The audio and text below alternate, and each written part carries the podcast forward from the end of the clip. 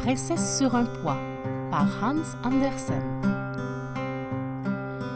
Il était une fois un jeune prince qui vivait dans un pays lointain.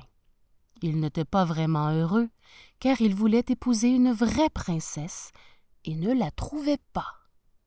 Vous êtes trop exigeant, lui disait la reine, sa mère.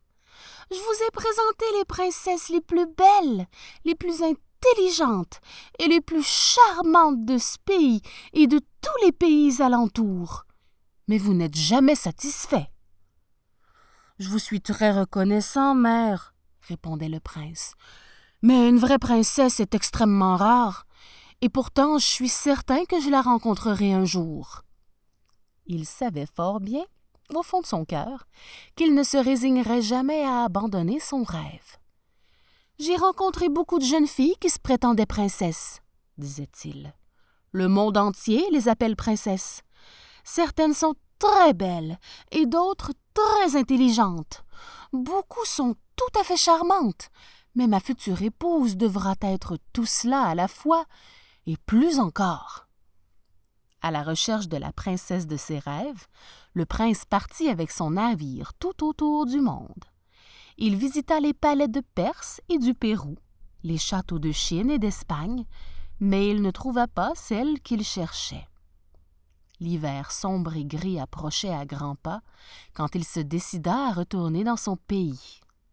Il était de retour depuis quelques semaines lorsqu'une nuit, une tempête épouvantable se déchaîna. Le tonnerre grondait, les éclairs illuminaient le ciel et un vent glacial se faufilait à travers les fenêtres et les portes du palais.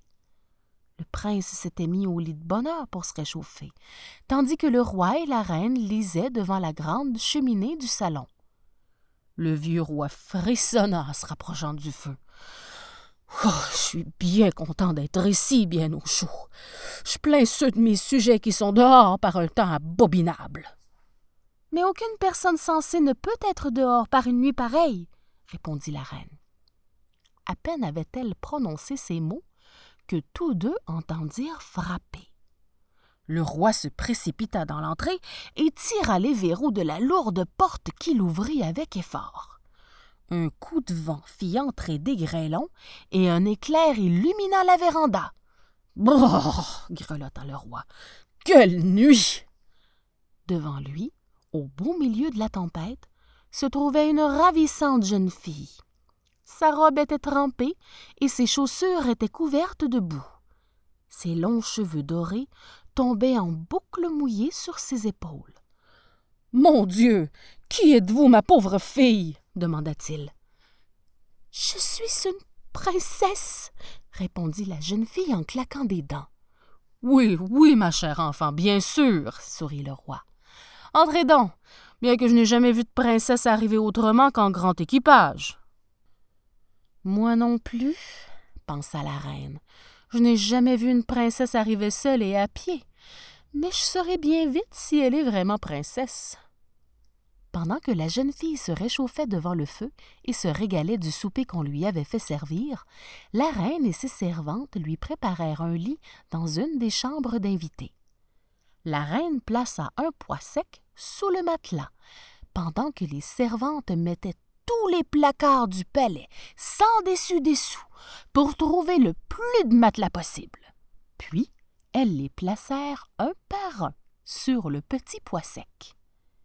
Il y en avait vingt et un. Vous pouvez imaginer quel drôle de lit cela faisait? Les matelas étaient de toutes les couleurs de l'arc-en-ciel, de toutes les épaisseurs et de toutes les tailles et chacun était assez moelleux pour qu'une personne ordinaire puisse y dormir confortablement. Voilà, pensa la reine. Nous saurons bientôt si elle est une vraie princesse comme elle le prétend. Et elle retourna au salon. Je vous ai préparé un lit moelleux, dit-elle. Je suis sûre que vous passerez une bonne nuit. La jeune fille monta dans sa chambre, mit sa chemise de nuit et grimpa tout en haut de son énorme lit à l'aide d'une grande échelle. Quand, le lendemain matin, elle descendit pour le petit déjeuner, la reine lui demanda en souriant Avez-vous bien dormi, ma chère? Je suis navrée de vous avouer que je n'ai pas bien dormi du tout, répondit-elle. Je sais que c'est impoli de le dire, mais malgré tous ces matelas, je me sentais pas vraiment à l'aise. Mais c'est impossible, dit le roi. Vous aviez le meilleur lit du palais. La jeune fille rougit, craignant de sembler ingrate, mais poursuivit.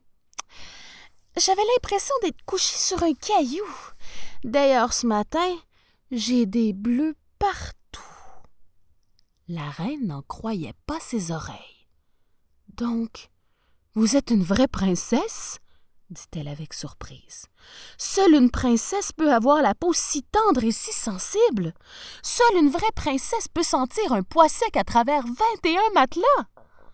Quand le prince entra dans la salle à manger, il regarda la belle jeune fille et sut tout de suite qu'elle était celle dont il rêvait depuis si longtemps. Il n'avait besoin ni de présentation, ni de poids sec, ni de vingt et un matelas pour savoir qu'il avait trouvé sa vraie princesse. Leur mariage fut célébré aussitôt et tout le pays participa aux réjouissances. Quant au poids sec, il fut placé dans une des vitrines du musée royal, où il doit encore se trouver aujourd'hui, afin que tous puissent venir l'admirer.